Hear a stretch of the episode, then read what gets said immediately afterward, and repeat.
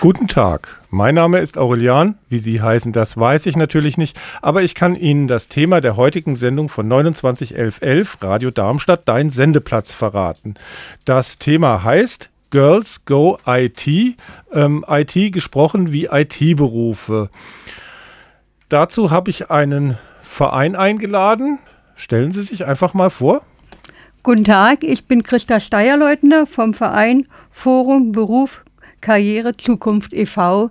mit Sitz in Darmstadt.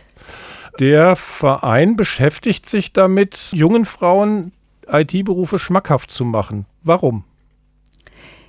Wir wissen erstens, dass wir jetzt schon einen Fachkräftemangel in diesem Bereich haben.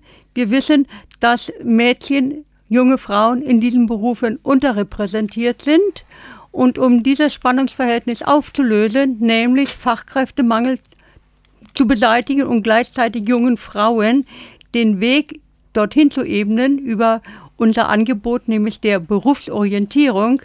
Damit wollen wir eben in die Zukunft hinein planen können und das bedeutet auch, dass wir eben, wie gesagt, den Weg ebnen und den jungen Frauen diese Berufsrichtung schmackhaft machen und sie müssen einfach dort Erkenntnisse sammeln, um feststellen, IT ist etwas, was Mädchen genauso gut beherrschen wie Jungen. Mhm. Warum ausgerechnet Mädchen? Also ich meine, IT-Berufe kann man ja eben auch dadurch stärken, dass man eben sagt, wir fördern einfach alle. Jungen sind in dem Bereich ja im Verhältnis zu den Mädchen, Frauen, wenn man die Bevölkerungsstatistik sich anguckt, überrepräsentiert. Zum Beispiel diese klassischen IT-Studiengänge werden maximal von 20 Prozent Mädchen, jungen Frauen besucht und 80 Prozent Männern. Und genauso das Verhältnis, sogar noch etwas weniger, finden wir in diesen IT-Ausbildungsberufen. Jetzt ist Ihr Verein ein Verein, der das schmackhaft machen möchte. Wen wollten Sie ansprechen? Also junge Mädchen, wie alt sollten die sein? Wo ist die Untergrenze, wo ist die Obergrenze? Also wir denken im Augenblick an Mädchen ab zwölf Jahren dorthin zu bringen bis zur Abschlussklasse, denn dann sind sie ja in der Phase der Berufsorientierung.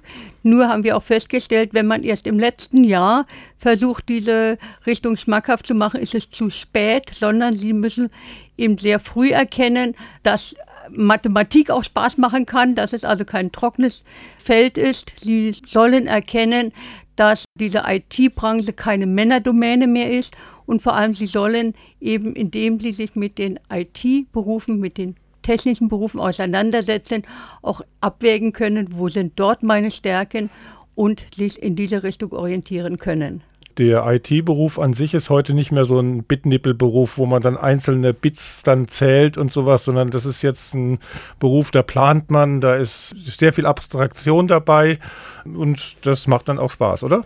Sind Sie selber aus der Branche? Ich habe damals vor einigen Jahren schon äh, Elektrotechnik studiert und bin dann im Laufe. Ich übrigens auch. Ah ja, okay, dann sind wir ja Kollegen.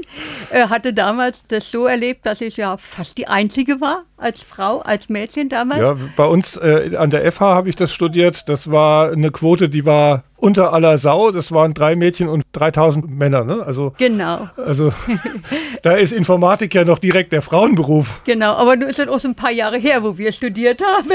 Heute wird die Elektrotechnik. Das müssen wir doch jetzt hier nicht zugeben. Okay. aber jedenfalls, ich habe damit auch die Erfahrung gemacht und während meines Berufslebens habe ich mich dann damals in die Kommunikationstechnik-Ebene begeben und die Kommunikationstechnik ist ja dann automatisch übergegangen mit in die IT-Technik. Ich war dort in der Projektleitung, Projektmanagement Management. Und aber, aber auch dort festgestellt, dass wir da natürlich, was Frauen betrifft, sehr unterrepräsentiert sind. Mhm.